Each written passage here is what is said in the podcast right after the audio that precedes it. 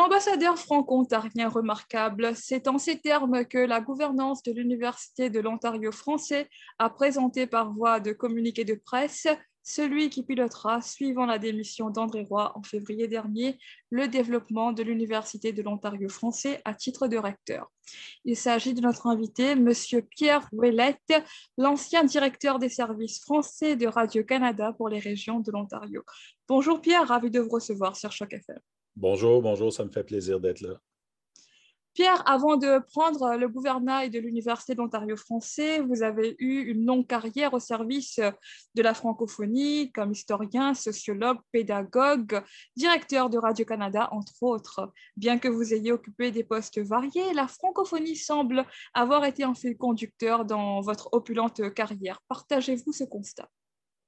Euh, oui, je partagerais ce constat absolument. C'est vraiment, je pense, la francophonie est effectivement le fil conducteur dans, dans, ce qui m'a euh, qui m'a occupé d'un point de vue professionnel jusqu'ici, avec mes engagements aussi dans, dans une autre vie, quand j'étais euh, dans le nord de l'Ontario, j'ai été aussi euh, très impliqué dans le lancement, par exemple, d'un centre de santé communautaire francophone, un peu comme on l'a à Toronto avec le, CFGT, le Centre francophone du Grand Toronto. Donc, on a fait la même chose dans le nord de l'Ontario, euh, au conseil d'administration de, la Caisse populaire dans, la région de Kapuskasing, euh, lancé un festival de la Saint-Jean dans la région de Kapuskasing. Puis, tous mes engagements professionnels ont été pour et avec la francophonie. Donc oui, je pense que c'est vraiment une constante euh, jusqu'à maintenant dans, dans ma vie professionnelle. Ce qui me ramène à la prochaine question. Que représente euh, la francophonie pour vous? Et selon votre analyse, quels sont les enjeux phares euh, de la francophonie en Ontario dans un monde transformé par la crise de la COVID-19 ben, qu'est-ce que ça représente la francophonie? Pour moi, euh, je pense que ça me définit dans un premier temps. Je suis, euh, je suis un fier franco-ontarien. J'ai passé toute ma vie, j'ai étudié en, Ontario français dans une petite communauté du nord de l'Ontario qui s'appelle Kapuskasing. Euh, donc, j'ai fait toutes mes études avant de passer à l'université. J'ai étudié à l'Université Laurentienne ensuite. Euh, j'ai travaillé toute ma vie en Ontario français. Je n'ai jamais quitté l'Ontario. J'ai toujours, toujours travaillé, étudié en français. Donc, pour moi, je pense que ça fait partie de mon ADN. Donc, la francophonie ontarienne, c'est euh, comme toutes les francophonies canadiennes, incluant la francophonie du Québec, mais en particulier dans mon cas, la, francophonie des francophonies minoritaires, qu'on pourrait dire, comme, comme celle de l'Ontario français, comme, comme celle de l'Ontario. Pour moi, c'est extrêmement important. C'est très, très cher à, mes yeux. Euh, c'est dans mes préoccupations de tous les instants. Puis, donc, ça, me définit, je pense. C'est qui je suis au plus profond de moi-même. et, c'est ce envers quoi je me suis engagé tout le temps aussi. Donc, pour moi, c'est essentiel. Ça fait vraiment partie, je pense, de mon bagage et de mon code génétique. Puis en même temps, je vois aussi, depuis que je suis à Toronto, une francophonie qui est très inclusive, une francophonie qui est très changeante, une francophonie qui est basée en partie sur, euh, euh, ben, comme je le disais, sur une approche très inclusive de, la diversité de groupes euh, qui, sont, qui sont très nombreux, de personnes qui sont d'origine nationale différente, qui arrivent d'un peu partout, qu'elles viennent du nord de l'Afrique, qu'elles viennent de l'Europe, qu'elles viennent, peu importe. Euh, pour moi, j'ai toujours eu une approche très, euh, très, très inclusive de qui est franco-ontarien ou qui est franco-ontarienne. Euh, et on le vit très, très bien ici à Toronto. donc, pour moi, c'est extrêmement important de vivre cette francophonie-là, de reconnaître d'où elle vient, de reconnaître d'où elle vient dans le monde aussi. On vit dans une francophonie qui est en construction en Ontario français et ça, ça me motive énormément également. D'accord. Et on parle beaucoup de la quatrième révolution industrielle euh, en ce moment. Au sein de cette nouvelle configuration euh, mondiale qui se dessine, quel sera le rôle de l'Université de l'Ontario français? Ben, le rôle de l'Université de l'Ontario français, il ne faut jamais oublier, bien sûr qu'il y a un rôle qui peut dépasser les frontières ontariennes puis dépasser les frontières canadiennes, mais il ne faut jamais oublier que l'Université de l'Ontario français est là parce que euh, on a estimé il y a une dizaine d'années ou une douzaine d'années qu'il y avait pas suffisamment, qu'on n'avait pas suffisamment d'accès à une éducation postsecondaire dans le centre et dans le sud-ouest de l'Ontario. Donc, l'impulsion au départ vient du constat qu'on a fait au ministère dans ce moment, dans ce moment-là, qui s'appelait le ministère de la formation des collèges et universités, que dans le centre et le sud-ouest de l'Ontario, les francophones n'avaient pas suffisamment accès à des programmes universitaires. Donc, il ne faut jamais l'oublier. Ça fait ça aussi partie de, ça fait partie de, des raisons de départ euh, qui ont mené éventuellement à la fondation. Bien, bien sûr qu'on est passé par un chemin un peu plus euh, sinueux que celui-là. Euh, il y a eu ensuite des rapports importants du commissaire au service en français, François Boileau, qui, ont, mis la lumière sur, ces, lacunes-là, sur ces, ces trous-là qui étaient à combler au niveau de l'espace postsecondaire francophone dans le centre et dans le sud-ouest qui a mené aussi ensuite aux États généraux sur le postsecondaire en Ontario français qui ont eu lieu à compter de, si ma mémoire est bonne, de 2013. Puis éventuellement, ça a mené à. Donc, on est passé par plusieurs étapes avant d'arriver à la fondation de l'Université de l'Ontario français. Donc, euh, ben, ce parcours-là, vous parliez tantôt de l'importance de la francophonie ontarienne sur une échelle globale ou euh, euh, peut-être ailleurs dans la francophonie. Bien sûr que l'Ontario français peut avoir une incidence et peut jouer un rôle euh, euh, pour contribuer à la francophonie à l'extérieur des frontières canadiennes, mais il ne faut jamais oublier d'où on vient et quelle est la raison d'être de l'Université de l'Ontario français au départ. Puis ça, c'est de servir la communauté francophone du centre et du sud-ouest de l'Ontario. Donc, ça, ça, veut dire aussi qu'on va concentrer nos efforts sur cette population-là qui est celle de, du Grand Toronto, bien sûr, du centre euh, de l'Ontario et du sud-ouest de l'Ontario aussi. D'accord. Et on venait d'en discuter, au fait, en fait, de cette entrevue. Ça fait quand même quelques jours que vous êtes à la tête euh, de l'organisation. Comment est-ce que vous concevez votre rôle comme étant à la tête justement de cette organisation aussi importante qu'est l'Université d'Ontario français? Oui, bien, je le sens l'importance euh, et je, le savais avant d'occuper le, rôle, le poste. Donc, euh, est-ce, qu'il y a une, pression à occuper ce poste-là, un poste névralgique dans une, euh, une institution qui a reçu quand même pas mal d'attention médiatique quand on remonte à ce qui est arrivé avec la création, puis avec la, suspension, puis la réanimation du projet un peu plus tard? Donc, c'est sûr qu'on sent la pression, cette pression-là.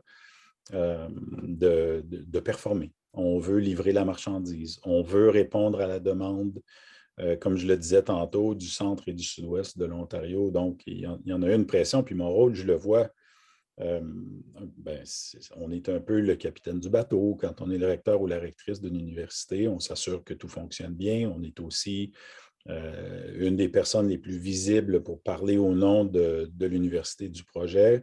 Euh, il y a aussi, bien sûr, des, relations politiques ou davantage politiques à entretenir, que ce soit avec nos collègues des autres euh, du secteur postsecondaire, puis peut-être un peu plus dans, le secteur universitaire.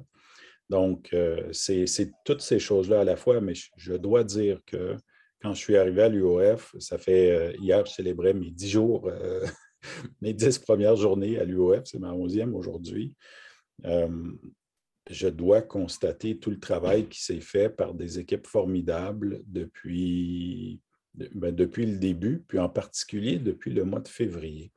Vous savez, en février, les médias ont fait grand bruit du, du, faible nombre de demandes d'admission qu'on avait à l'Université de l'Ontario français. Et euh, donc, on avait moins de 40 demandes d'admission au mois de, de février quand, quand les médias ont commencé à en parler. Mais dans les dernières semaines, on s'est rendu compte qu'on était rendu à environ 450 demandes d'admission. Donc, on est passé de, on a multiplié par plus de, 10 euh, le nombre de demandes d'admission. Donc, c'est vraiment, euh, c'est à la fois d'assumer pleinement le rôle de, leader de cette équipe-là, et euh, de la représenter, de représenter l'institution dans la communauté, de la, soutenir, de la défendre. que ce soit publiquement, politiquement ou peu importe le forum, mais c'est aussi constater la qualité des équipes, des personnes qui sont en place. Euh, et ça, j'ai pu le faire dans les derniers jours et c'est vraiment formidable. Et euh, qu'est-ce qui expliquerait, selon vous, justement, euh, ces résultats quand même assez impressionnants? Rapidement, donc, on a reçu en date de la, de la mi-juillet, donc ça a probablement évolué un petit peu depuis, mais on a reçu 440, on avait reçu 442 demandes d'admission, donc presque 450. On a offert, donc, quand on reçoit une demande d'admission, on l'évalue. Donc, tout le monde n'est pas nécessairement admissible euh, aux études euh, à, l'UOF ou dans une université. Donc, on évalue la candidature, puis ensuite, on admet une personne, c'est-à-dire qu'on fait une offre à cette personne-là de s'inscrire chez nous. donc, on a, émis 327 euh, offres d'admission sur les 442 demandes d'admission. Il y en a environ 150 qui ont été euh, acceptées. Donc, des 327 euh, offres d'admission, environ 150 acceptées. Puis on s'attend, les inscriptions sont ouvertes depuis. Donc, une fois que les gens acceptent notre offre, qui est un engagement, mais qui n'est pas un engagement fort de leur part, une fois que ces personnes-là ont accepté notre offre, la prochaine étape, c'est de s'inscrire. Donc, les inscriptions sont ouvertes depuis le début du mois de juillet et on s'attend de recevoir environ une centaine de personnes dans nos quatre programmes de baccalauréat euh, euh, pendant la prochaine année scolaire. il y a beaucoup de choses. La, situation évolue très, très rapidement. Euh, on sait que les protocoles sanitaires aussi en place pourraient retarder l'arrivée de certains, certains étudiants qui, qui arrivent de l'international, qui est quand même une composante importante pour la prochaine année de, la population étudiante à l'UOF. Donc, on, pense qu'on va avoir environ une centaine d'étudiants et d'étudiantes cette année dans nos programmes de baccalauréat. Euh, et il va s'ajouter à ça aussi une, une, population étudiante qui va s'inscrire à nos micro-programmes. Donc, on a lancé plusieurs micro-programmes. On a lancé euh, entre 15 et 20 micro-programmes dans les, euh, les, dernières semaines. Et euh, l'intérêt que ça suscite dans, la région est très, très fort. Donc, on s'attend aussi d'accueillir possiblement une trentaine d'étudiants ou d'étudiantes dans nos micro-programmes. Donc, ça pourrait ressembler à peu près à 130 personnes pendant l'année 2021-2022. Euh, Puis, moi, je dois dire que je suis plutôt satisfait de ce, ce nombre-là. Lancer une université, c'est euh, euh, il, faut être patient. Dans une université euh, de langue française en situation linguistique minoritaire, comme c'est le cas dans le, centre sud-ouest de l'Ontario, ça prend beaucoup d'efforts, ça prend du temps, ça prend du temps à s'implanter. Euh, donc, moi, je suis plutôt satisfait de, nos résultats. Puis là, on a une, saison du recrutement qui commence, qui est déjà commencée là, pour l'automne 2022. Donc, on, on s'y affaire déjà de façon très, très active. D'accord. Et d'ailleurs, euh, la vision de l'UOF est de se positionner comme une organisation engagée dans l'essor des collectivités. Quelles sont les stratégies euh, mises en place euh, depuis votre entrée en poste pour y parvenir? Ben, je ne dirais pas que c'est depuis mon entrée en poste, mais certainement que je vais, je, vais me, je vais joindre mes efforts à ceux qui avaient été déployés avant mon arrivée. C'est celui de la mise en place d'un carrefour de l'innovation. Et donc, d'implication ou d'interface, si on veut, ou de lieu de rencontre entre l'université, entre, entre son personnel enseignant, entre la population étudiante qui travaille activement à des projets d'intégration d'acquis qu'on vient chercher à l'université, d'intégration de la théorie à la pratique. Donc, on veut vraiment fournir aux étudiants et aux étudiantes qui font le choix de l'UOF des façons de travailler des enjeux qui sont du milieu. Donc, d'un côté, on a la communauté universitaire et de l'autre côté, on a aussi des partenaires communautaires, donc des personnes qui cherchent à travailler avec l'UOF euh, et qui veulent participer à, cette, à ce lieu de rencontre euh, qui sera celui du Carrefour, qui est celui du Carrefour, qu'on va mettre sur pied, qu'on va bonifier dans, dans, la prochaine année certainement. Euh, donc, pour essayer de trouver des solutions quand il y a des enjeux dans la communauté. Quand on a des partenaires au Carrefour qui cherchent une solution, qui cherchent des idées, on veut impliquer à la fois la communauté euh, professorale, donc le corps professoral, et la communauté étudiante aussi, pour travailler avec des partenaires du milieu pour essayer de trouver des solutions à des enjeux qu'on pourrait avoir. Donc ça, c'est probablement, je dirais, l'endroit où va se concentrer une part importante de notre implication dans le milieu. Je pense que le carrefour, moi, j'y crois vraiment à ce, carrefour.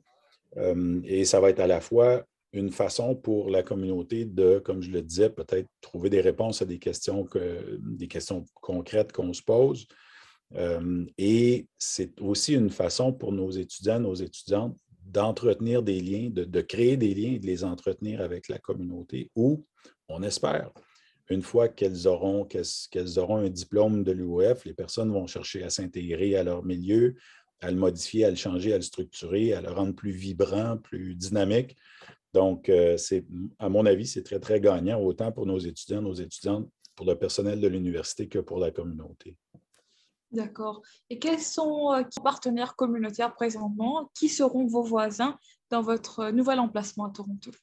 On avait prévu travailler de près avec, euh, avec TFO, avec le Centre francophone du Grand Toronto, avec le Théâtre français de Toronto. Là, je, nomme ceux euh, qui me viennent en tête, mais on a entre 20 et 30 partenaires qui ont, qui, ont manifester leur intérêt à travailler avec l'UOF. Donc, la liste est quand même assez longue.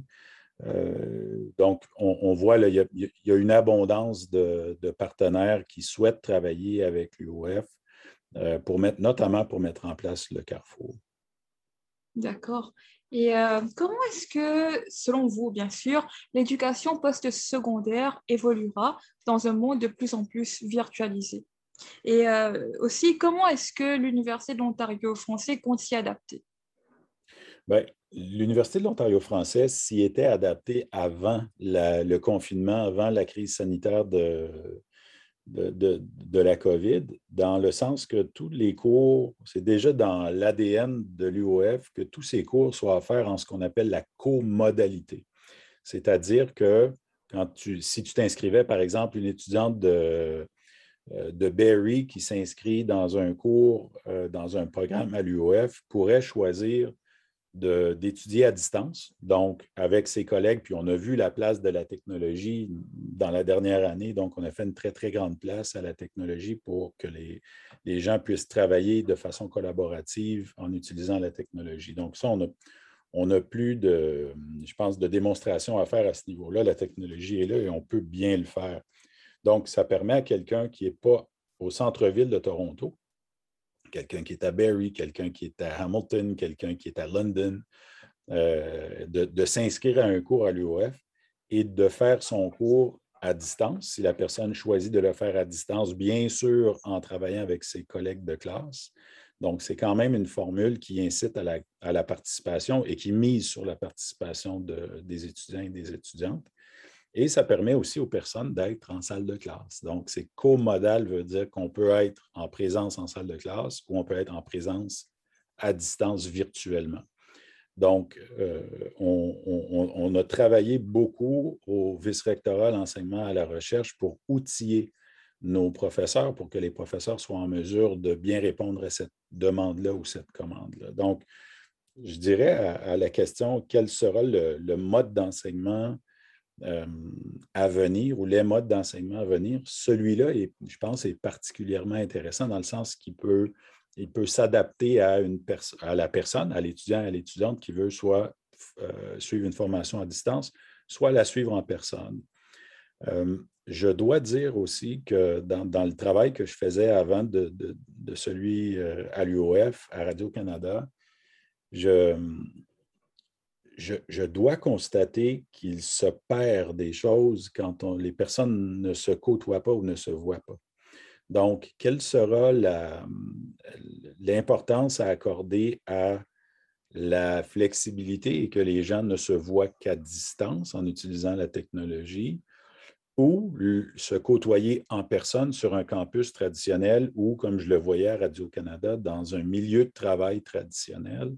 À mon sens, tout ne, se, tout ne se maintient pas quand on fait les choses à distance. Donc, on, gagne en flexibilité, on perd de façon informelle à mieux connaître les personnes avec qui on travaille. Il y a dans la proximité une, dimension humaine qui est non négligeable et qui est utile, je pense, dans les relations entre les personnes. Donc, euh, le ménage va se faire là-dedans.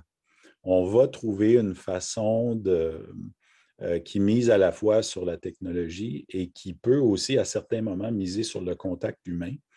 Et euh, ça, j'ai confiance qu'on va faire. Maintenant, on est mieux outillé pour faire la part des choses. On sait ce qui nous a manqué pendant le confinement. On le voit. Donc, euh, je, nous fais entièrement confiance. Et là, je ne parle pas de l'UOF, mais je, parle de la population de façon générale, les employeurs, les employés. donc, je nous fais confiance pour trouver une formule qui sera adaptée au potentiel de la technologie, et à ce qu'on a pu constater d'important dans le lien entre, euh, entre humains aussi. D'accord. Et présentement, quels sont les dossiers phares euh, sur lesquels euh, vous et votre équipe travaillez? Ben, on a quelques priorités, puis il faut pas. On, est vraiment en mode démarrage. C'est notre première, c'est notre entrée initiale dans, quelques semaines. Donc, ça va se faire le, le, 7 septembre et le début des cours le 9. Donc, on a une série de, on a deux jours d'activité étudiante pour bien accueillir, commencer à intégrer des personnes, euh, leur fournir des renseignements sur l'EOF, répondre à leurs questions, faire quelques activités euh, euh, qu'on estime intéressantes pour débuter l'année scolaire. Puis ensuite, on commence les cours le 9. Donc, notre première priorité, c'est de s'assurer que l'expérience étudiante soit positive. On veut que je pense qu'il ne peut pas se faire de meilleure publicité pour l'UOF que, que, la publicité positive que les étudiants ou les étudiantes pourront donner à la suite de l'expérience euh, qu'on pourra vivre à l'UOF. Donc, ça, pour moi, c'est priorité, une priorité importante. Euh, je le disais tantôt, il faut aussi s'assurer que notre saison de recrutement soit bonne. L'année passée, on a été, euh, je dirais, fortement ou passablement affecté par la date d'approbation qui est venue sur le tard pour nos programmes. Et euh, on, s'est vraiment limité à la part congrue d'une fenêtre de, de, recrutement qui dure normalement tout l'automne. Alors que là, on s'est lancé sur le tard. Une fois que nos programmes ont été approuvés, on s'est lancé sur le tard à, euh, essayer de convaincre les gens de venir s'inscrire à l'UOF pour l'année qui commence maintenant. Donc, il faut pas, il faut euh, se lancer à, euh, je dirais, partout, rencontrer les gens en personne le plus possible, leur faire vivre qu'est-ce que c'est aussi d'étudier à l'UOF. L'UOF se veut une université innovante. C'est c'est comme ça qu'on définit l'Université de l'Ontario français, université innovante. Mais on ne peut pas juste dire aux gens, euh, ben, on est une université innovante. Euh, il faut montrer en quoi on est innovant. Il faut innover dans nos pratiques ou nos approches de recrutement. Donc, ça, ce sera à nous de mettre de l'avant une expérience recrutement qui est euh, à la hauteur de ce qu'on estime qu'il y a d'innovant à l'UOF. Donc, ça, ce sera la priorité numéro deux.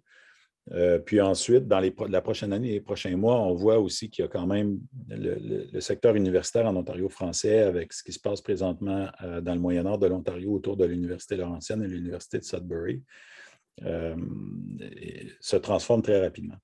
Donc, on veut aussi rester en communication avec nos partenaires du secteur universitaire francophone de l'Ontario euh, et, travailler à la fois ces partenariats-là ou ces, possibilités de, collaboration-là. Et, comme on le disait tantôt avec le Carrefour, travailler aussi avec nos partenaires communautaires. Donc, je pense pour l'instant, c'est trois bonnes priorités. Ça va nous occuper une bonne partie de la prochaine année. En tout cas, bonne chance avec ces priorités. Est-ce que, avant de clôturer cette euh, belle entrevue, vous auriez euh, un mot de la fin pour les auditeurs et auditrices de Choc FM?